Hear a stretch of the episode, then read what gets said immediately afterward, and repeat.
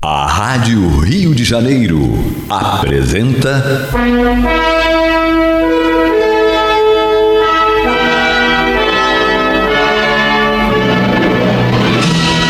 Caminho do Senhor. Um programa de estudos sobre a Bíblia Sagrada com revelações inéditas a respeito de muitos ensinamentos do Cristo de Deus, ainda não perfeitamente divulgados nem compreendidos. Um programa dedicado a todos os que amam o Senhor Jesus.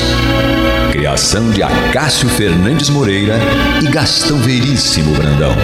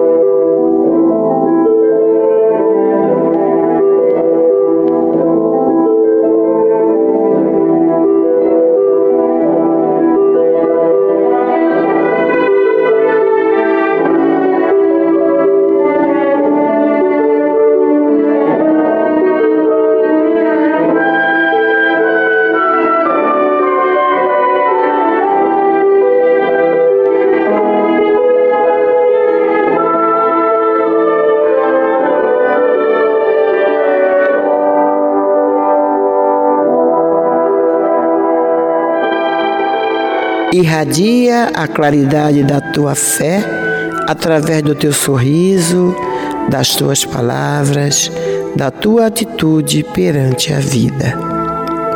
O mundo necessita de luz para superar as sombras dominantes. Distende a tua presença confiante e rica de luminosidade, auxiliando os tímidos e os desanimados, os que caíram e os revoltados. A luz atrai sempre, enriquecendo de beleza. Não deixes que se apague essa estrela, porque haja fatores dissolventes e agressões em volta. Deixe-a brilhar, apontando rumos ditosos para os que anelam por uma oportunidade de realização.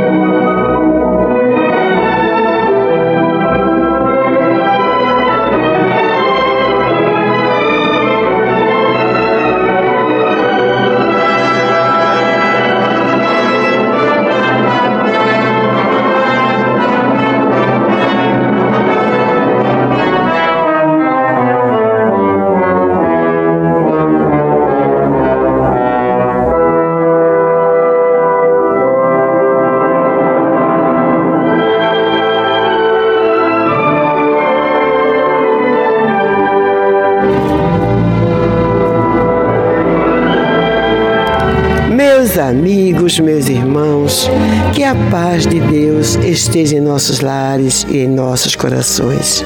Está entrando no ar mais uma vez, sob a égide do novo mandamento de Jesus: o amai-vos uns aos outros, tanto quanto eu vos amei. O programa Caminho do Senhor, cujo objetivo primordial é divulgar este Evangelho do Cristo que para muitas pessoas pode parecer antiquado, né, ultrapassado, mas como nós podemos dizer, que este evangelho, que esta boa nova é ultrapassada se nós não conseguimos sequer vivenciar o mínimo, a mínima, o mínimo mandamento, o mínimo conselho que Jesus tenha deixado ali. Porque é muito difícil, ele é muito profundo. Ele, ele é muito simples, mas ao mesmo tempo é profundo demais para nós ainda. Por isso que ele dizia né, que o que eu trago não é meu, é do Pai. Porque é aquilo que ele tinha conseguido absorver nas encarnações dele em outros planos, em outros planetas e trazer para a gente que não podia também que não podia ser dele, podia ser realmente desse fluido cósmico universal, desse ser superior, suprema inteligência do universo e causa primária de todas as coisas, que é nosso Deus, nosso Pai. Então ele trouxe para a gente. Enquanto um ser deste planeta, deste planeta Terra, não estiver né, é, evoluído ao ponto de se, de se dizer bem, já não sou eu que vivo, mas o Cristo que vive em mim, como dizia o Paulo, Jesus vai estar sempre procurando encaminhar, ele vai sempre pastorear, vai sempre ser o psicólogo, o médico, o amigo. Então, meus irmãos, esse Evangelho, eu acredito que nem mesmo quando estivermos numa condição de espíritos de luz, nós não vamos, vamos deixar de precisar dele, não. Porque ele é a boa nova. E a boa nova, ela é sempre nova. As coisas que Jesus, as coisas que têm a marca do Cristo, como foi lido no programa de ontem, são coisas sempre novas e atuais para os seres humanos deste planeta e, quiçá, até de outros. Já que eu acredito que os Cristos de outros planetas tenham levado a mesma mensagem, porque todos são filhos de Deus, recebem de Deus e passam para a gente. O Cristo, é o Espírito que atinge, atinge a categoria de Cristo, ele já vai estar comandando o planeta, ele não pode levar nada melhor do que aquilo que a gente recebido de Jesus.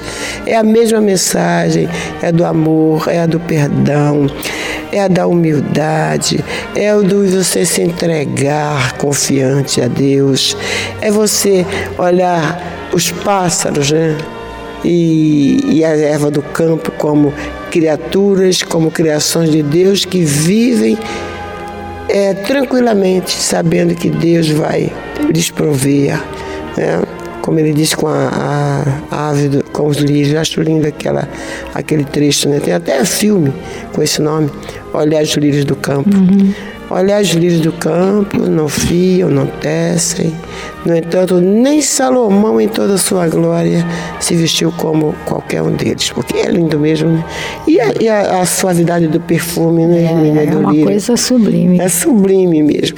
Então, quando que nós vamos poder dizer assim, olha, eu, esse evangelho está ultrapassado, eu quero coisas mais consubstanciais, Jesus. O Senhor me traz agora uma, um alimento mais, mais moderno, mais moderno e mais consistente, porque o evangelho já era. O evangelho nunca vai estar, já era, nunca vai ser retrógrado, nunca vai ser antigo, porque ele é universal.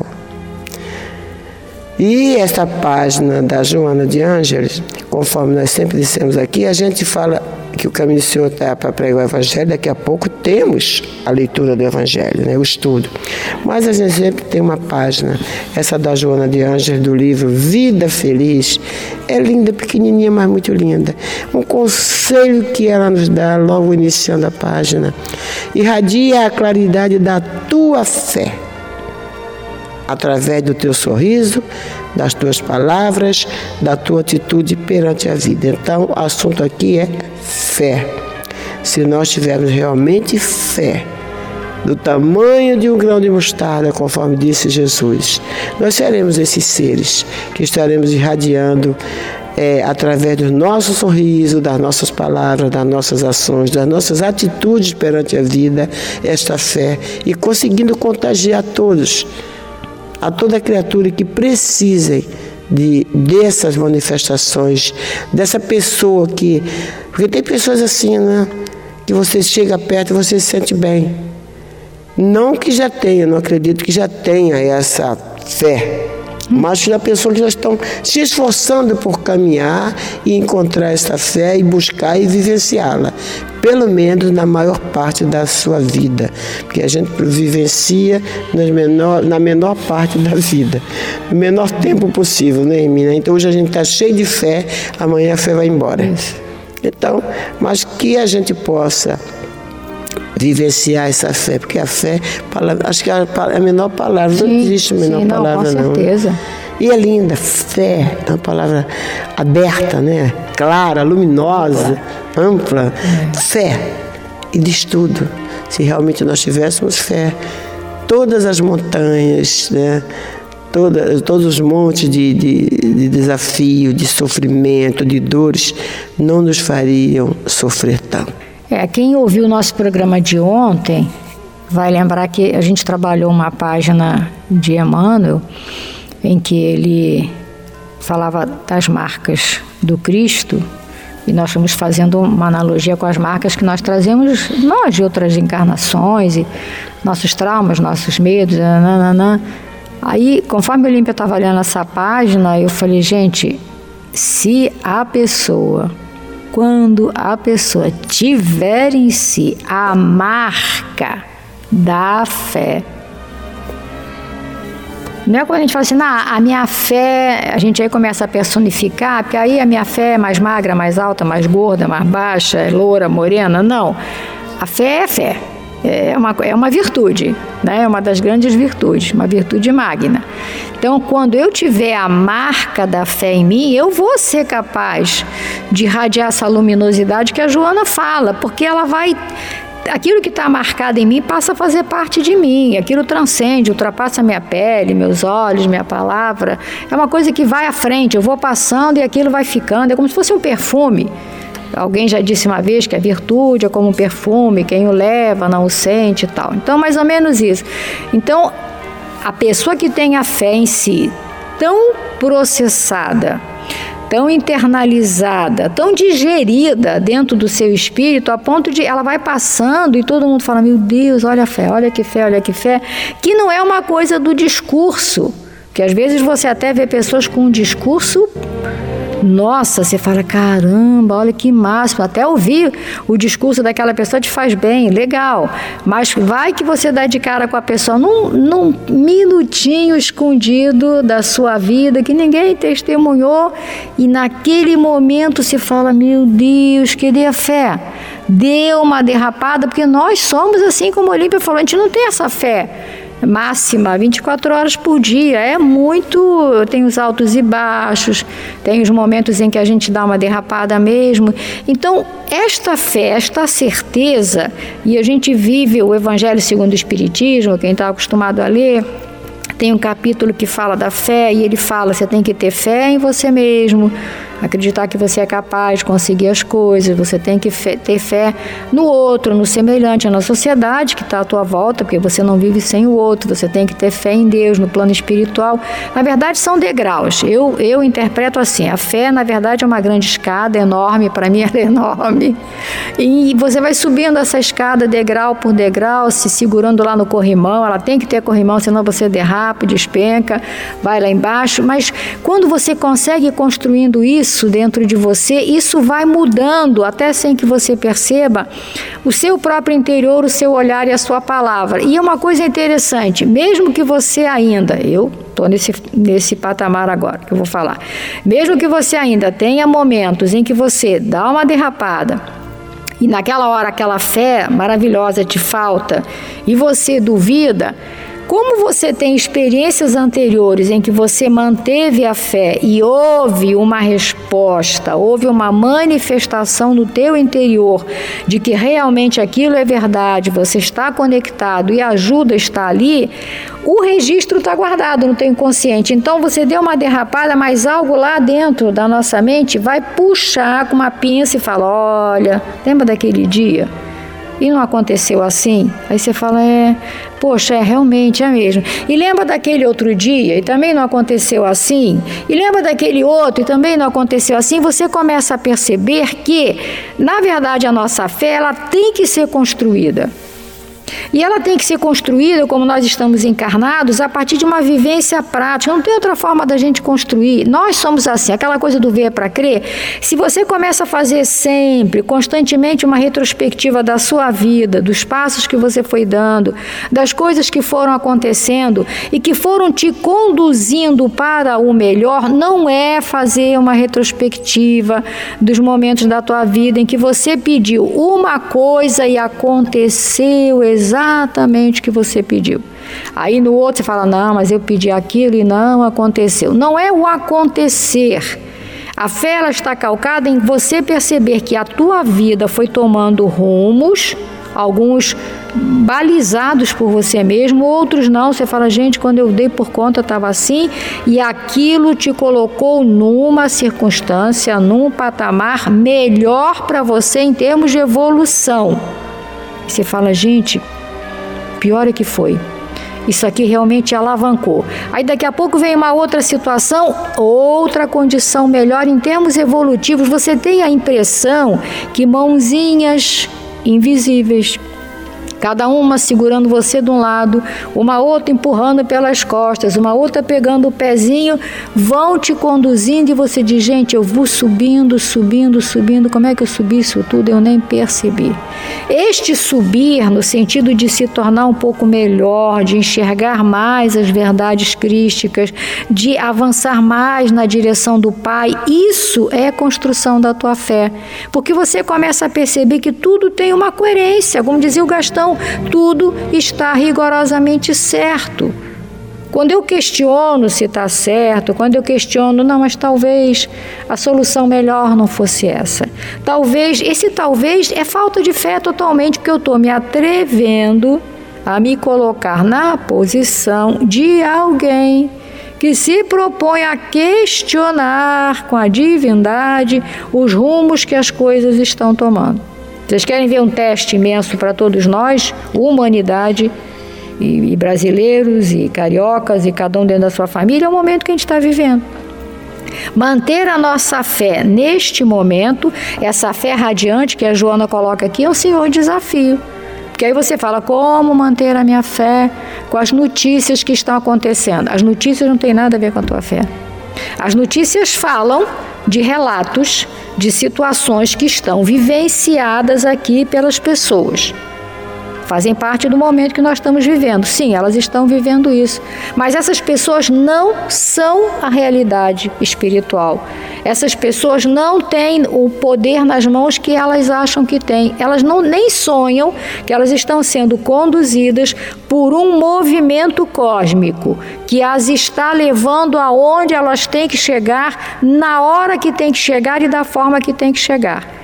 Eu preciso entender isso, não é acreditar porque me disseram, eu preciso entender que essa é a lógica do universo. A gente até hoje o universo não desandou. O universo não descompensou, nada no universo explodiu, nada deu para trás, nada deu errado. Vocês percebem que tudo o que acontece acontece na ação dos humanos, no comportamento dos humanos, na forma como eles se comportam. Porque eles acham que direcionam as coisas, eles acham que interpretam, a gente não interpreta nada. A nossa interpretação é extremamente falha. Vamos buscar essa confiança na arquitetura.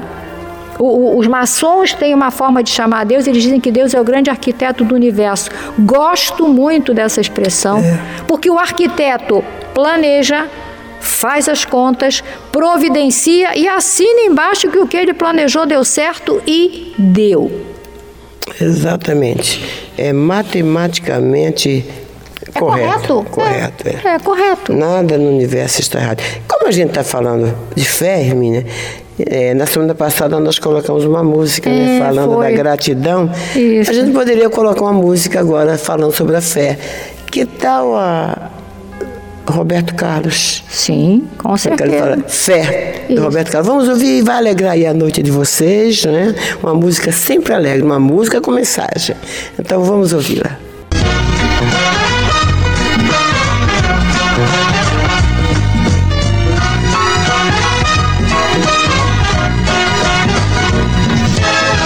minhas dores horizonte, do alto da montanha. Por onde quer que eu ande, esse amor me acompanha. A luz que vem do alto aponta o meu caminho. É forte no meu peito, eu não ando sozinho. Te vejo pelos campos, te sinto até nos ares. Te encontro nas montanhas e te ouço nos mares. Você é meu escudo, você pra mim é tudo. Minha fé me leva até você.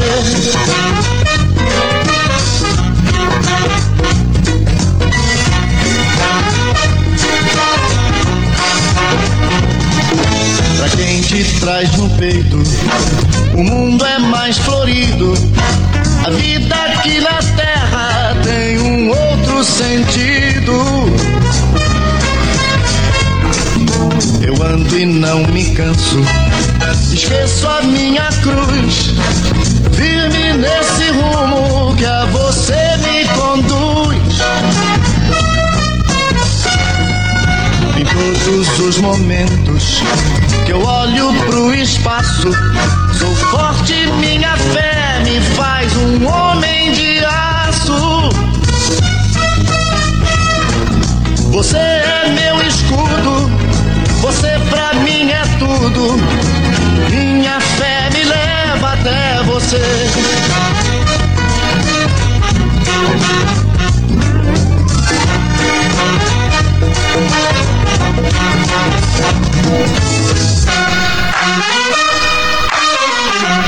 Em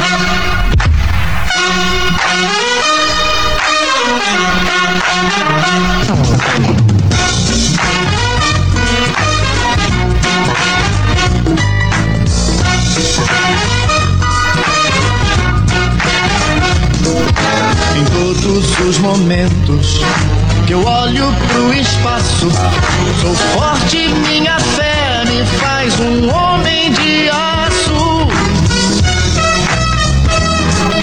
Você é meu escudo, você pra mim é tudo. Minha fé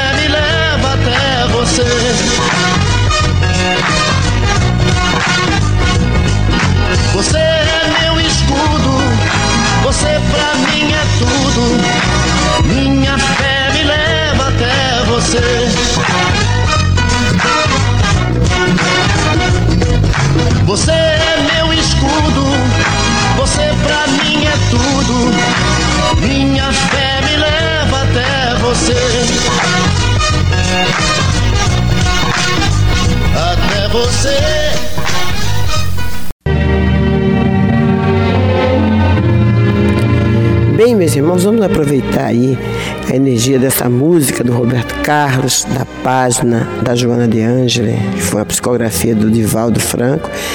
Vamos fazer um pequeno intervalo e voltamos já já. Mas agora vamos para o estudo do Evangelho. Não pode faltar nos programas Caminho do Senhor Evangelho, porque foi para isso que ele foi criado. Né? E nós, o Gastão deixou aí para nós um estudo feito é, sobre a, o relato de Mateus, o relato de Lucas e o de João. E ainda fez também Atos dos Apóstolos. Começou a fazer o Evangelho segundo Marcos, mas não deu para terminar. Não sei se eu vou ter a competência dele de um dia, eu vou ver se eu consigo é, concluir o estudo do Evangelho segundo Marcos, que ele começou. Se eu concluir, aí a gente pode trazer também que não, há, não vai haver tanta mudança, não é? Porque Marcos ouviu, é, é, fez o relato dele ouvindo de Pedro. E então não é tão difícil, se não, se não sair, se nós não conseguimos fazer esse estudo segundo Marcos, nós temos o do, o do Mateus, nós temos o do João, nós temos o do Lucas, então não, não vai assim fazer uma diferença grande. Agora seria bom né, fazer todos, todos os quatro evangelistas. Vamos ver, meus irmãos. Vamos então para o estudo é do Evangelho segundo Lucas, no capítulo 6, versículos 1 a 11.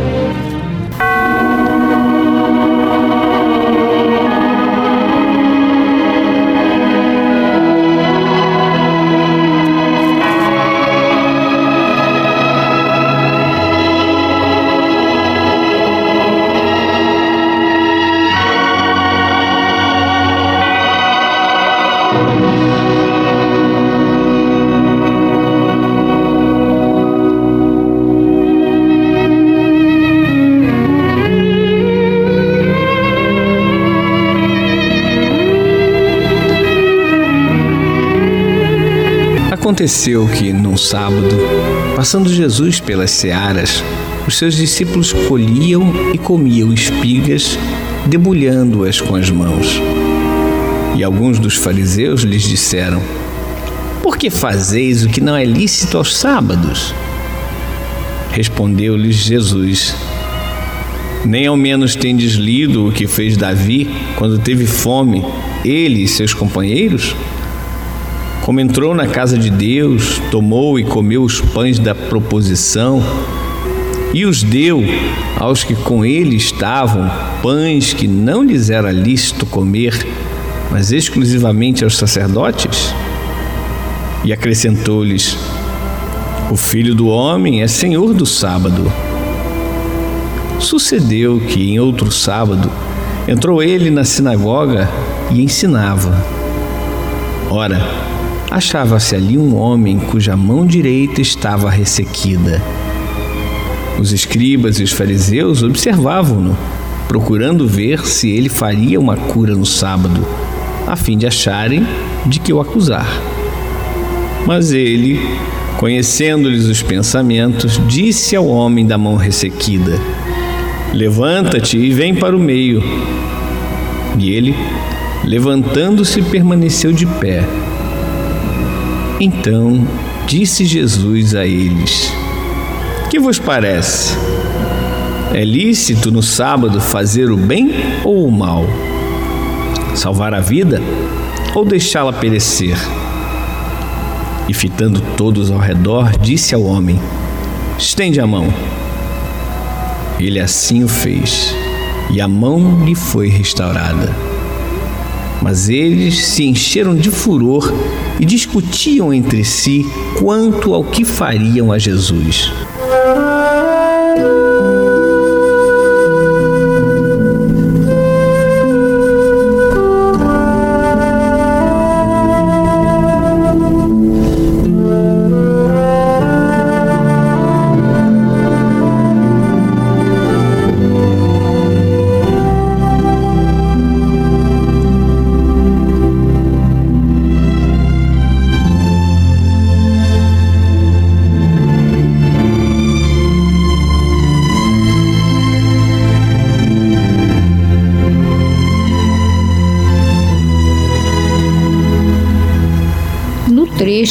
Evangelho hoje em estudo, observamos a ânsia com que os fariseus investem contra Jesus, acusando-o de infrator da lei antiga, pelo seguinte fato: Jesus atravessava um campo de trigo com seus discípulos e eles tinham fome. Era permitido pela lei mosaica, isso está em Deuteronômio, capítulo 23, versículo 26, que o viandante que atravessasse um campo cultivado e tivesse fome, podia colher dos seus frutos para alimentar-se. Mas acontece que era um dia de sábado, e nesse dia era proibido ceifar, isto é, trabalhar como ceifador. Isso está em Êxodo, capítulo 34, versículo 21, o que não era a mesma coisa, pois Moisés, ao estabelecer a lei, tinha em mente não só o culto ao Senhor Deus, mas também a necessidade imperiosa de instituir um dia de descanso na semana para proteger do trabalho excessivo os trabalhadores pobres e os animais de carga. Bom senso, né? Sempre. Não esqueçamos, meus irmãos, que o povo judeu tinha sido escravo no Egito durante séculos e foi libertado justamente por Moisés. É, mas os fariseus, que professavam uma religião mais de aparências e ostentações do que de real adoração a Deus, não faziam distinção. Por isso, o rigor no cumprimento dos preceitos e das ordenações puramente humanas. É quando Jesus vai buscar na lei um exemplo prático que prova o quanto estão equivocados. Trata-se da passagem em que Davi e seus companheiros fugiam da perseguição de Saul, como nós vemos na primeira, no primeiro livro de Samuel, capítulo 21, versículos 1 a 6 e chegando a Nob, onde se achava o sumo sacerdote Arquimeleque, comeram os pães da proposição. Assim eram chamados os doze pães, que em cada sábado eram colocados em duas pilhas de seis, sobre uma mesa, o altar de ouro. Isso está no primeiro livro de Reis, capítulo 7, versículo 48. E dali só eram retirados no sábado seguinte. Desses pães, após serem retirados da presença do Senhor, somente os sacerdotes podiam comer. Isso está em Levítico, capítulo 24, versículos 5 a 9. Com isso, Jesus ensinava que a necessidade abolia qualquer preceito, inclusive a observância do sábado. Em seguida, Jesus traz outro exemplo. Ou não leste na lei que aos sábados os sacerdotes no templo violam o sábado e ficam sem culpa? Sim, porque apesar de aos sábados imolarem as vítimas no templo, os sacerdotes se consideravam isentos de culpa, porque o sacrifício ordenado pela Torá era considerado superior à observância sabática é quando Jesus faz a afirmação solene: Aqui está quem é maior que o templo. E em seguida afirma, lembrando o profeta Oséias, no capítulo 6, versículo 6, dizendo: Mas se vós soubesseis o que significa misericórdia quero e não holocaustos, não teríeis condenado a inocentes. O que Jesus está dizendo aos fariseus é que a misericórdia, a bondade, a caridade e o amor são maiores do que a observância de qualquer preceito e de qualquer templo. E ainda conclui dizendo: porque o Filho do Homem é Senhor do sábado. Ainda com relação ao chamado Sábado do Senhor, há outro episódio sobre o qual Lucas faz o seguinte relato.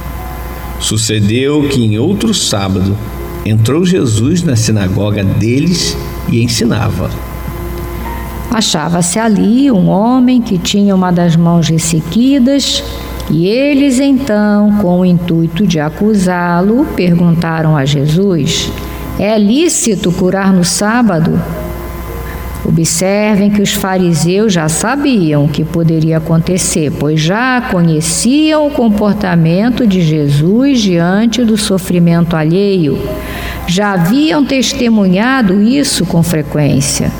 Por isso se antecipam com a pergunta capciosa pois ela tem um misto de provocação e ao mesmo tempo de advertência, como que a dizer a Jesus: Olha, não te atrevas a transgredir a lei mosaica, senão. É quando Jesus responde-lhes: Qual dentre vós é o homem que, tendo uma ovelha e num sábado esta cai numa cova, não fará todo esforço tirando-a dali? E imediatamente passa a ação. O professor Carlos Juliano Torres Pastorino, comentando essa passagem de acordo com o relato do evangelista Lucas, esclarece que, num comportamento que demonstra uma ostentação deliberada, Jesus manda que o doente fique de pé no meio da assembleia, para que todos vissem com clareza o que ia fazer. E então pergunta: É lícito fazer o bem ou o mal? Essa pergunta emudece os fariseus, atrapalhados em sua má fé. Não poderiam dizer que não era lícito fazer o bem, pois seriam condenados por todos. E se dissessem que fazer o bem era lícito, apoiariam plenamente a ação de Jesus? E diante do embaraço dos fariseus, Jesus olha em redor e então, sem um gesto sequer, apenas com simples palavras, realiza a cura. Mas eles se encheram de furor e discutiam entre si quanto ao que fariam a Jesus. Em seu livro Pão Nosso, Emanuel dissertando sobre essa passagem, nos diz que o sábado, nessa passagem evangélica, simboliza as convenções organizadas para o serviço humano. Há criaturas que por elas sacrificam todas as possibilidades de elevação espiritual, quais certos encarregados do serviço público que adiam indefinidamente determinadas providências de interesse coletivo em virtude da ausência de um selo minúsculo. Pessoas existem que, por bagatelas, abandonam grandes oportunidades de união com a esfera superior. Ninguém ignora o lado útil das convenções. Se fossem totalmente imprestáveis, o pai não lhes permitiria a existência no jogo das circunstâncias. E continua Emmanuel dizendo: são tabelas para a classificação dos esforços de cada um, tábuas que designam o tempo adequado a esse ou aquele mistério. Todavia, transformá-las em preceito inexpugnável ou em obstáculo intransponível constitui grave dano à tranquilidade comum. A maioria das pessoas atende-as antes da própria obediência a Deus. Entretanto, o Altíssimo dispõe todas as organizações da vida para que ajudem a evolução e o aprimoramento dos filhos. O próprio planeta foi edificado por causa do homem.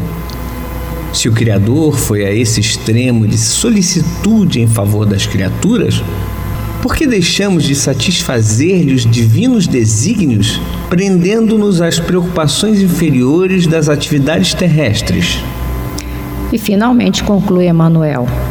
As convenções definem, catalogam, especificam e enumeram, mas não devem tiranizar a existência. Lembra-te de que foram dispostas no caminho a fim de te servirem. Respeitas na feição justa e construtiva. Contudo, não as convertas em cárcere.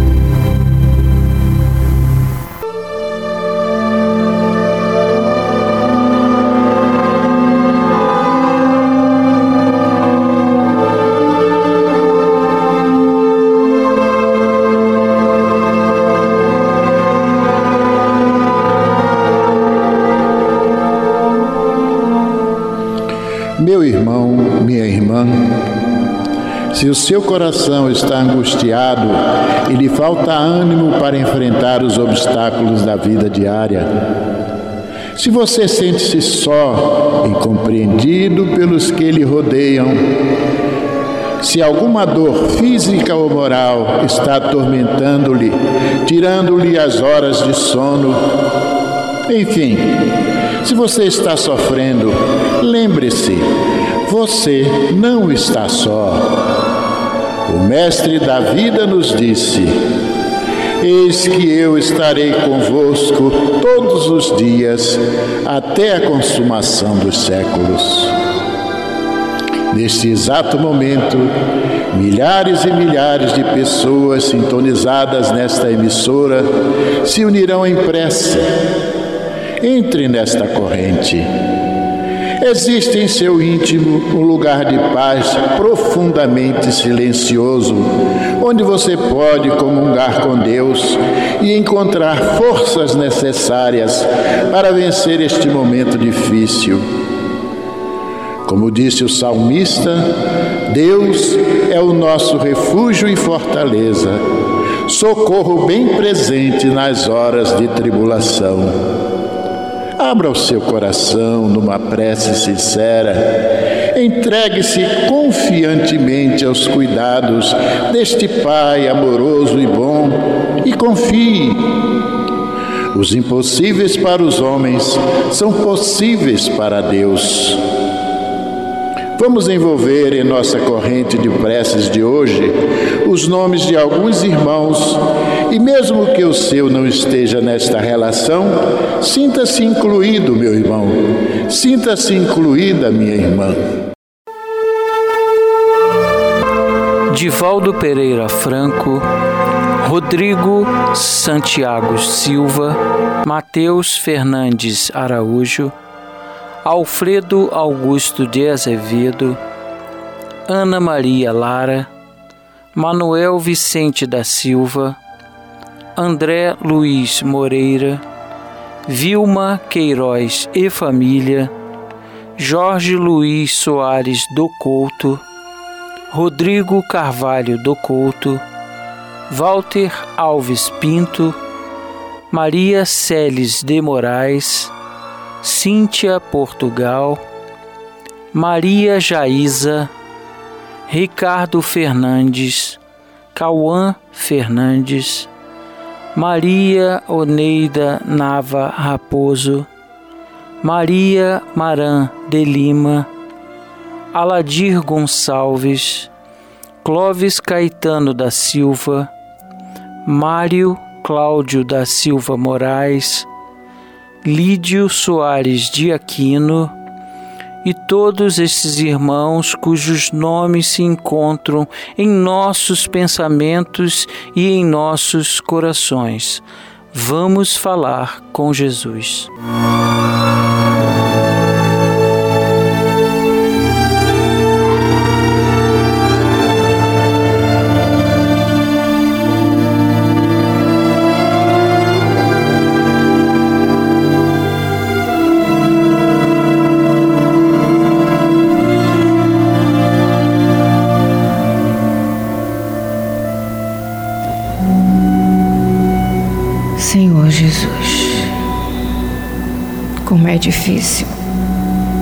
Ficar em silêncio por dentro. Como é difícil esquecer o ruído lá fora, tumulto das pessoas. Esquecer o barulho infinito que faz o nosso cansaço, a nossa revolta, nossas lágrimas. Mas num esforço bem, bem grande. Nessa noite queremos mergulhar no teu silêncio. Como se aos teus pés um imenso lago se formasse silenciosamente. Ondas tão suaves perfumadas, coloridas, se ampliam cada vez mais. E tu nos convidas a entrar, mergulhar inteiramente nesse lago de luz. Essa energia que nos envolve, que é tua, silenciosamente nos cuida acarinha e adormece. E com o corpo físico em silêncio, nossa alma segue na direção desses ensinamentos. Queremos sim confiar mais, ter mais sensibilidade, mais força de vontade mais empenho, sentir cada vez mais a tua presença em nós. E por isso mesmo, em silêncio, avançar. O avanço simples, seguro, consciente, que nos traz paz. Que este silêncio que sentimos agora, Senhor, cubra a tua humanidade, cubra este planeta que é teu, cubra as mentes que no plano material pensam dirigi-lo. Que o teu silêncio esteja em nós, hoje e sempre, por todo sempre. Que assim seja.